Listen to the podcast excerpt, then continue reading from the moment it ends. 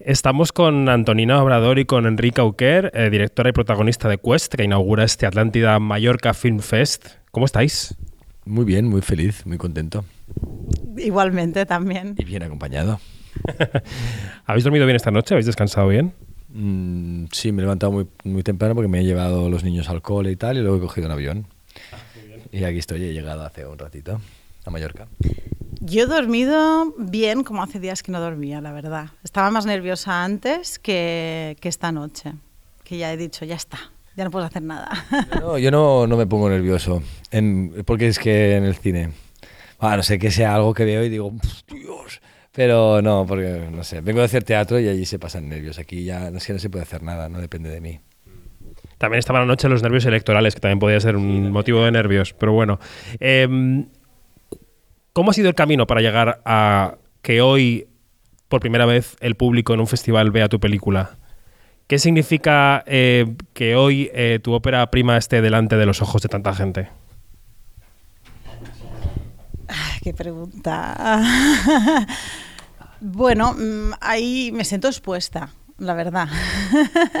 me siento expuesta. Es de los momentos mmm, que estoy mm, que me siento más vulnerable de mi vida, podría decir. La verdad, ¿eh? mira, he sido man, madre y pensaba que había sido de las experiencias más fuertes que había tenido, pero al final es una experiencia íntima, ¿no? Estás ahí enfrentándote con tu nuevo yo sola, pero, pero de pronto hacer algo como una película tan personal y enseñarla por primera vez delante de tanta gente y estar tú presente, a mí esto me pone, es lo que me pone más nerviosa.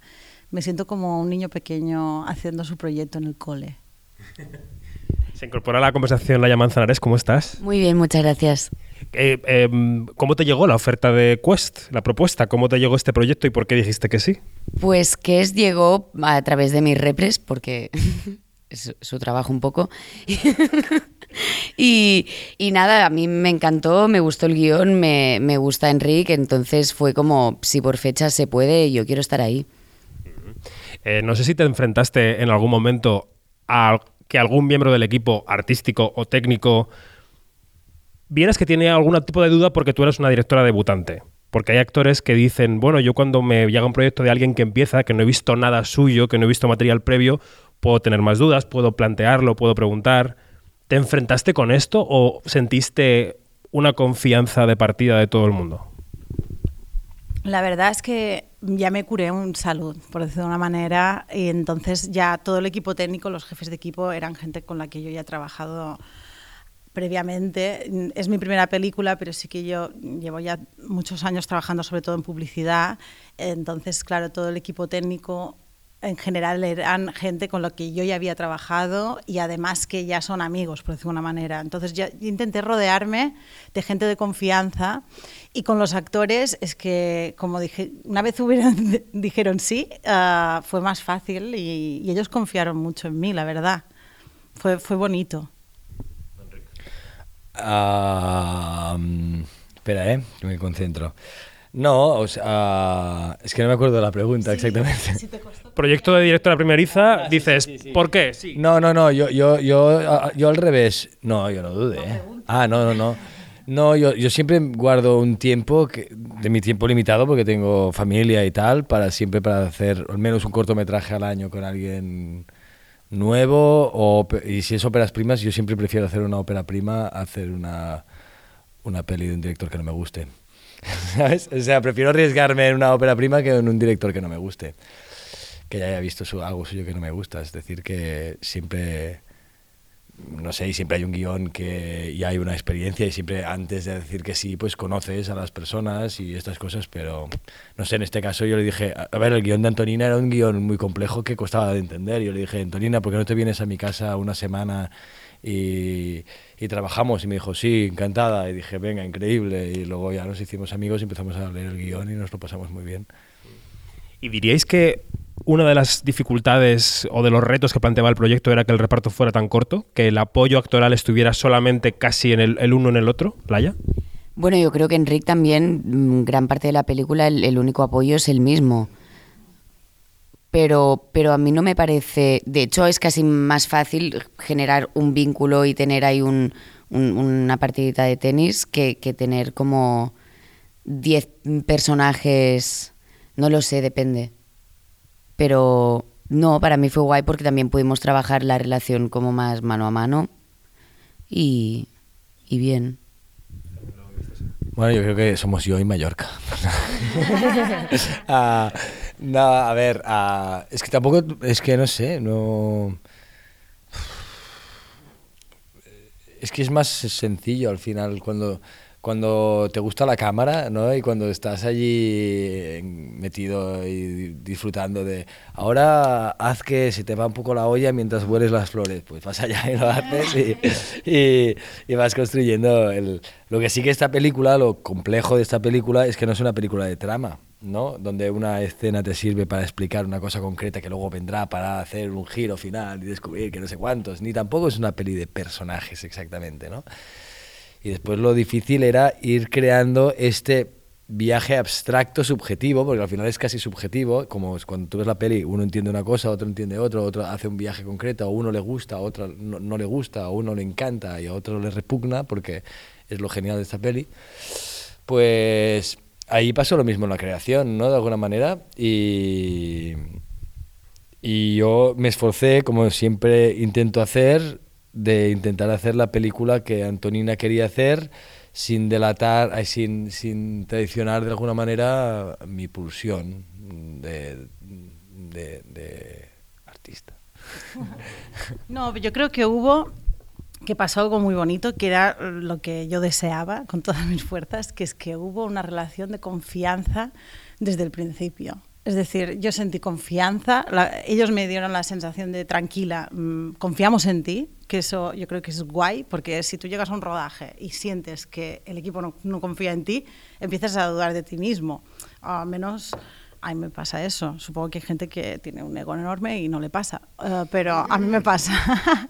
es decir, yo sentí confianza por parte de los actores y ellos confiaron en el uno en el otro también. Sabes que yo creo que eso se generó desde el principio. No hubo esa cosa de llegar a un rodaje y, ay, mira este, no sé qué tal.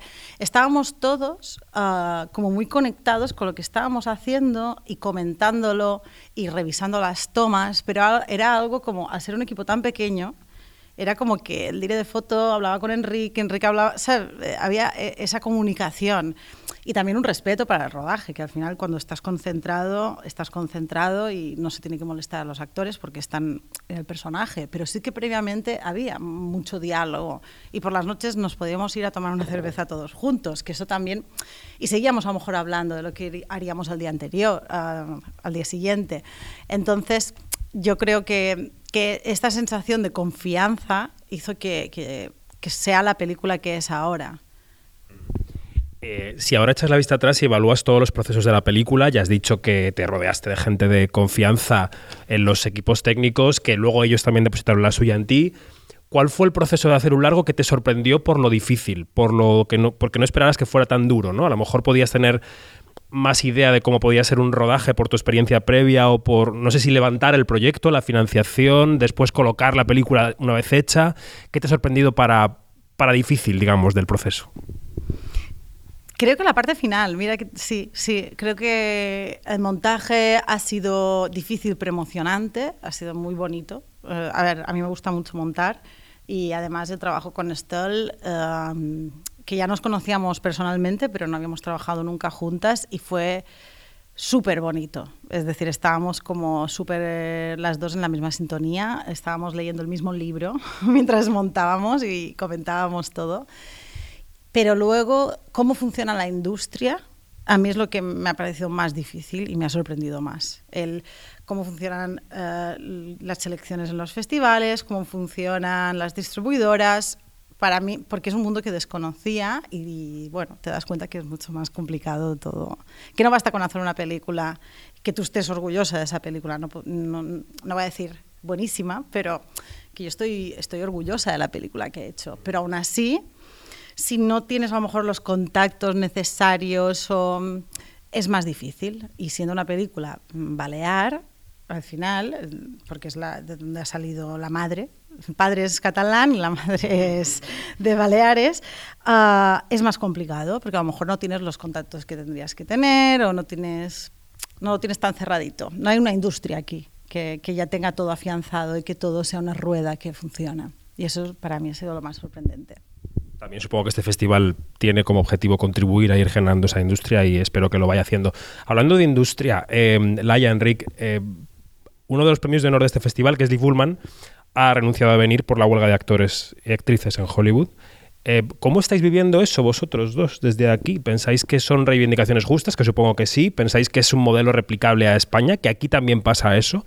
¿Que hay una gran precariedad salarial en los niveles más bajos del escalafón de las pelis y de las series? Laia. Seguramente sí, pero si te soy sincera, no tengo demasiada información sobre el tema y por lo tanto no tengo una opinión formada. Así que siempre... A... Muy honesto decir eso, ¿eh? Yo siempre... Eh, mm, a mí no me gusta mucho cuando la gente opina de algo que manifiestamente no sabe. Sí, sí, es que eh, podría decir algo, pero no, no, no, no, sabría para dónde tirarlo, pero lo que puedo decir es que siempre estoy de acuerdo en que se reivindique mmm, mejorar las condiciones laborales de cualquier sector. Enrique. Bueno, es, yo, yo tampoco sé muchísimo del tema. Lo que sí sé es que nuestro sector hay un, como en la vida misma, ¿no? hay unos pocos muy privilegiados y luego hay mm, los actores, ¿no? Que, que, que, en España, por ejemplo, pues la mayoría de mis amigos no se ganan la vida. ¿no? Ni hay, como en Francia, una intermitence, ¿no? La intermitence que, es que si tú demuestras que tú eres actor y que has cotizado tanto, pues cuando no trabajas te paga el Estado un tanto por ciento para contribuir en, en, en este trabajo tan complicado. Y, y, evidentemente creo que sí, que, que, que, es, que, es que es, la percepción de esto es complejo, porque tú dices, yo trabajo un día y uh, el día trabajado son, depende si es por convenio, son 400 euros por sesión en audiovisual, porque ahora dices, 400 euros por un día, wow, te, te, es que es todo muy, muy, ¿no? que te tienes que poner en la piel de cada uno y el teatro cada vez está más precarizado. Y yo lo digo desde mi privilegio que yo me gano bien la vida, pero, pero evidentemente que la lucha, la lucha sindical de un sector que entra en lucha no entra en lucha por defender un privilegio, porque cuando tienes un privilegio y se te merma un poco, en Estados Unidos sobre todo la lucha sindical casi no existe, ¿no? O sea, que si está pasando es por algo está pasando y habrá precariedad realmente y cuando es una industria tan potente que mueve tantos millones como mueve y que tienen tanto poder como tienen, pues, pues los trabajadores que trabajan para esta maquinaria, uh, que es una maquinaria que, es una maquinaria que al final, míranos a nosotros, estamos americanizados casi absolutamente, ¿no? Pues, pues tienen que tienen que poder pillar un trocito del pastel para vivir al menos dignamente. Pues Laia, Enrique, Antonina, gracias y suerte esta noche con la premier. Muchas gracias. Me he enrollado con una pasión. ¿no?